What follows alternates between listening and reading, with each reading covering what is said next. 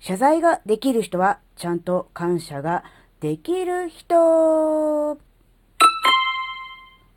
あずききなこがなんか喋るってよ。この番組は子供の頃から周りに馴染めなかったあずきなが自分の生きづらさを解消するために日々考えていることをシェアする番組です。こんにちは、あずきなです。あの、今回のね、お話はね、えー、普段あまりこう具体的にね、あの、なんでしょう、あの、時事ネタとかね、今話題になっていることとかっていうのをね、えー、具体的な形で取り上げないようにしてるんですよ、あずきのは。ですが、今回はね、あえて、あの、この話から、えー、考えましたとかっていうことね、あえて言いたいと思います。え、どの話題かというとね、あのなんだろう、まあ、大谷くんですね。大谷翔平くんの話ですね。えーとですね、うーん、まあ、あの、いろいろこう、金額がすごいとか、えー、何がすごいとかっていろいろ言われてますけど、あずきらが、えー、今回の、えー、入団会見とかで、えなんかすごいなって思ったのは、えっ、とですね、実はあの、エンゼルスに入団したじゃないですか。えー、何年前かな、えー、日本から、えー、メジャーに行くって言って、その時にやっぱり争奪戦になったじゃないですか。それで、え最終的にはエンゼルスに決まったんですが、その候補に残ったのにドジャースもあったらしいんですよね。で、その時に最終的にはお断りをすることになったわけですよね。その時に、え謝罪のお手紙を書いていたというような話が出てきましたよね。で、まあ、あの、まあ、結果的にはね、お断りをするということに、え、なったわけですが、えー、自分のことをね、高く評価してくれたことに対して感謝をしていると。で、入団しない、できないということに関しては、えー、まあ、ごめんなさいというような、そのようなね、手紙なわけなんですけどね、あの、そこで思ったんですね。あの、きちんと謝罪ができる人っていうのは、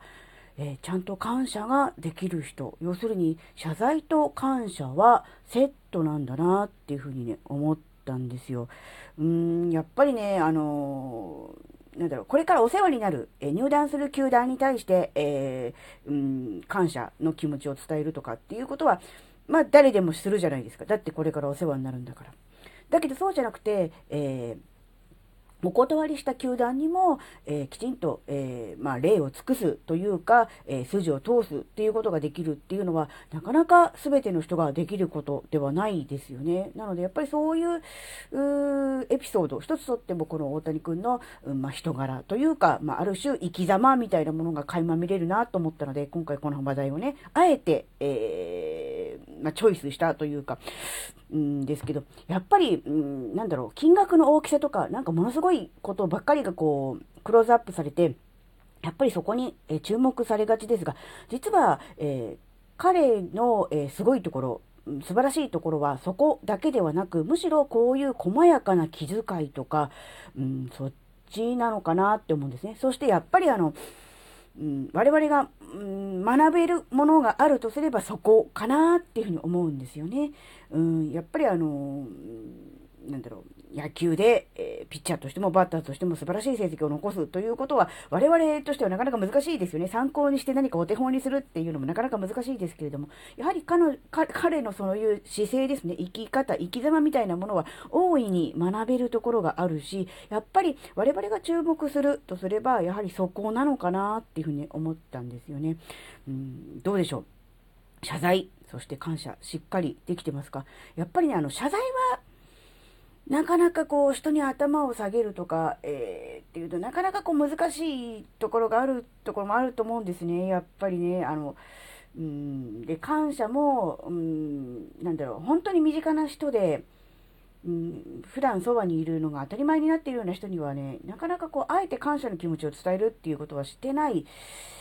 できてないような気もするし、もちろんそうですね。ということは、じゃあ何かした時に、素直にごめんなさいと謝罪ができてるのかと言われると、それもなかなかできていなかったりとかするなって思ったので、やっぱりこう、なんだろ、謝罪と感謝っていうのはもうセットであって、えー、どちらかはできてるけれども、どちらか一方は不十分ということではなく、やはりどちらかが不十分な場合は、えー、片方も、うん、不十分っていう、そういう感じになってるんだなっていうことをね、ちょっとあの今回のことね改めて考えました。なのでやっぱりこう基本じゃないですか。うん、だけど、誰も知ってる基本なこと、うん、小学生でも幼稚園児でも言われてるし、知ってることなんだけど、それがちゃんとできているのかと言われると、改めて考えてみると、やっぱり、うん、十分ではないな、不十分なところがあったな、という、そういう意味ではね、自分自身をこう、戒めるということでも、やっぱりこう、今回のね、この、うん、大谷君入団のエピソードっていうのはね、すごくね、あの、学べるところが多いかなっていうふうにね、ちょっとだけ思いました。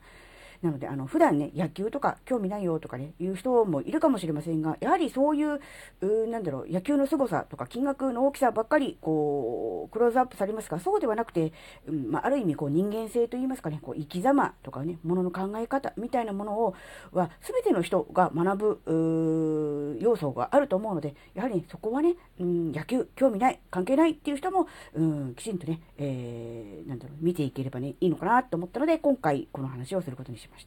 はい、えー、今回の話があなたの生きづらさ解消のヒントになればとっても嬉しいです。最後までお聴きいただきありがとうございました。それではまた次回お会いしましょう。じゃあ、またね